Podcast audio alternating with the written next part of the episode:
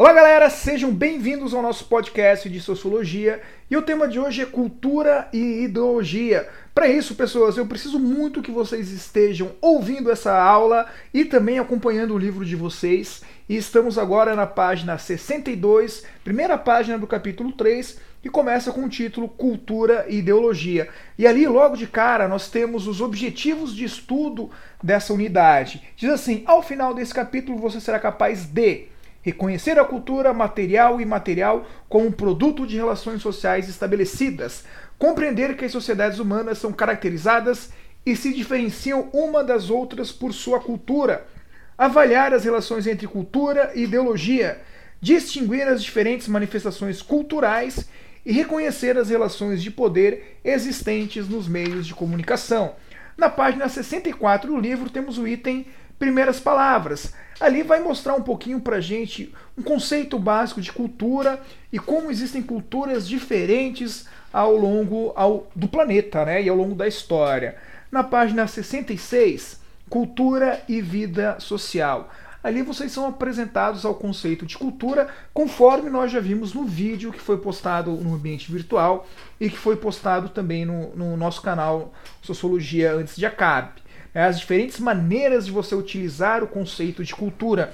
Nós vimos então que a palavra cultura deriva da expressão latina colare, que significa algo como cultivar. E por isso nós falamos em cultura no sentido de agricultura. Podemos dizer que, por exemplo, na cidade de Tuporanga predomina a cultura da cebola. Na cidade agronômica predomina a cultura do arroz. Mas também vimos que cultura pode ser utilizada como uma forma de juízo de valor, quando você se torna, digamos assim, preconceituoso ao dizer que tal pessoa é pior do que você porque ela tem menos cultura, ou dizer que tal pessoa é melhor, é superior porque ela tem fala vários idiomas, viajou por vários países, ou seja, ela tem mais cultura. Agora, o lance desse nosso podcast começa lá na página 68 do nosso livro. Então eu quero todos vocês lá. O título diz o seguinte: Cultura, Civilização e Determinismo Cultural. Galera, bora pensar comigo aqui. Nós estamos no século XV, século XVI. Vem as grandes navegações. O mundo conhecido até aquele momento era basicamente o mundo europeu, com algumas regiões da Ásia e da África que já eram conhecidas, digamos assim. Os grandes navegadores chegaram nas Américas, encontraram os povos que viviam na América do Norte, na América Central e também na América do Sul. Cada um desses povos com culturas muito diferentes da cultura europeia.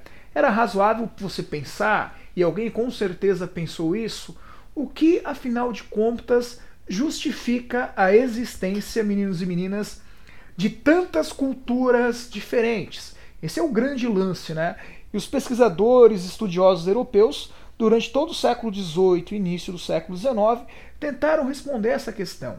Por que, que existem culturas tão diferentes? No primeiro momento surgiu a ideia de que haviam culturas, a civilização e a barbárie. Os povos europeus, obviamente, eram civilizados. Os povos encontrados na América, na África, eram os bárbaros. Mas por que eles são tão diferentes se afinal de contas todos nós somos filhos, digamos assim, de um único Deus? Lembrando que a Europa desse período da história era uma Europa extremamente cristã. É, a ideia de que éramos filhos de um único Deus, isso nunca foi questionado pelos europeus. Agora vejam, como explicar essa diferença? Surgiu na Europa duas grandes respostas para isso, e nós chamamos essas respostas de determinismo cultural. Uma delas era a ideia que nós chamamos de determinismo biológico. Ou seja, acreditava-se que as diferenças culturais eram basicamente estipuladas pela biologia. Obviamente, a cultura europeia branca era entendida como uma cultura superior, porque biologicamente falando, porque geneticamente falando, o homem branco da Europa era superior. Obviamente vocês estão percebendo que isso que o professor está falando para vocês é muito racista. Por quê? O século XVIII século XIX eram períodos extremamente racistas da nossa história. Então julgavam-se, por exemplo, que os índios da América eram malandros, eram vagabundos, eram burros, por quê?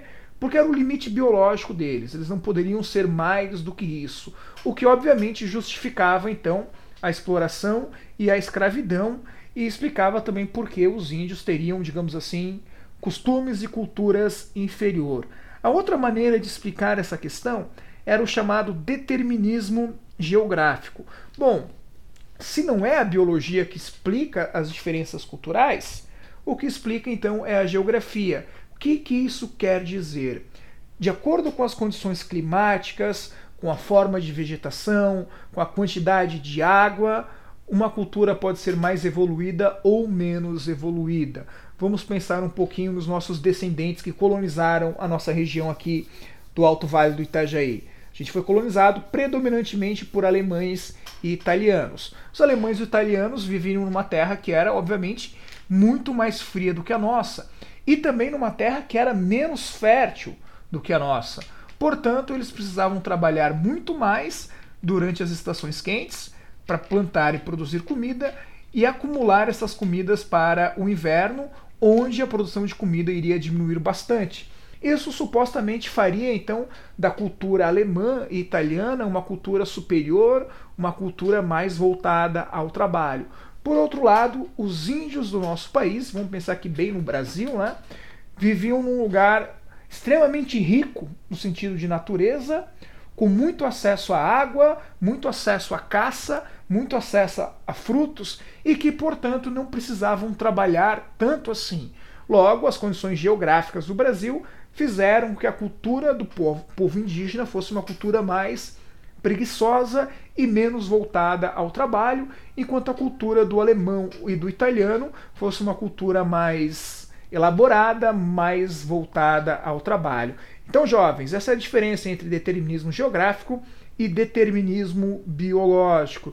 E meninos e meninas, eu quero muito que vocês percebam que esse tipo de argumento, lá no fundo, no fundo, no fundo, é um argumento que serve para reforçar preconceitos. Porque tanto do ponto de vista do determinismo biológico, quanto do ponto de vista do determinismo geográfico, a cultura branca europeia é sempre vista como superior em relação às outras culturas do planeta, de modo mais específico, a cultura dos povos que viviam nas Américas, na América do Sul, América Central e América do Norte, assim como os povos que viviam na, na África e em alguns lugares da Ásia.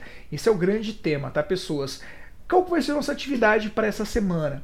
Fundamental, tá, galera? E não tem como fugir disso, que a gente realize a leitura das páginas 64, 65, 66, 67 e muito especial a leitura dessa página que eu trouxe hoje para vocês, a página 68. E eu quero que vocês coloquem no caderninho de vocês umas 10 linhas, talvez, eu quero ver isso por escrito, que vocês tragam para mim o conceito de determinismo geográfico e de determinismo biológico. E para finalizar, preciso lembrá-los, a pandemia ainda não acabou, então é fundamental que vocês se cuidem, se protejam, saiam o menos possível, usem máscaras, passem sempre o álcool na mão e no mais, um grande abraço para todos vocês, um grande beijo, um beijo do Siegel, valeu!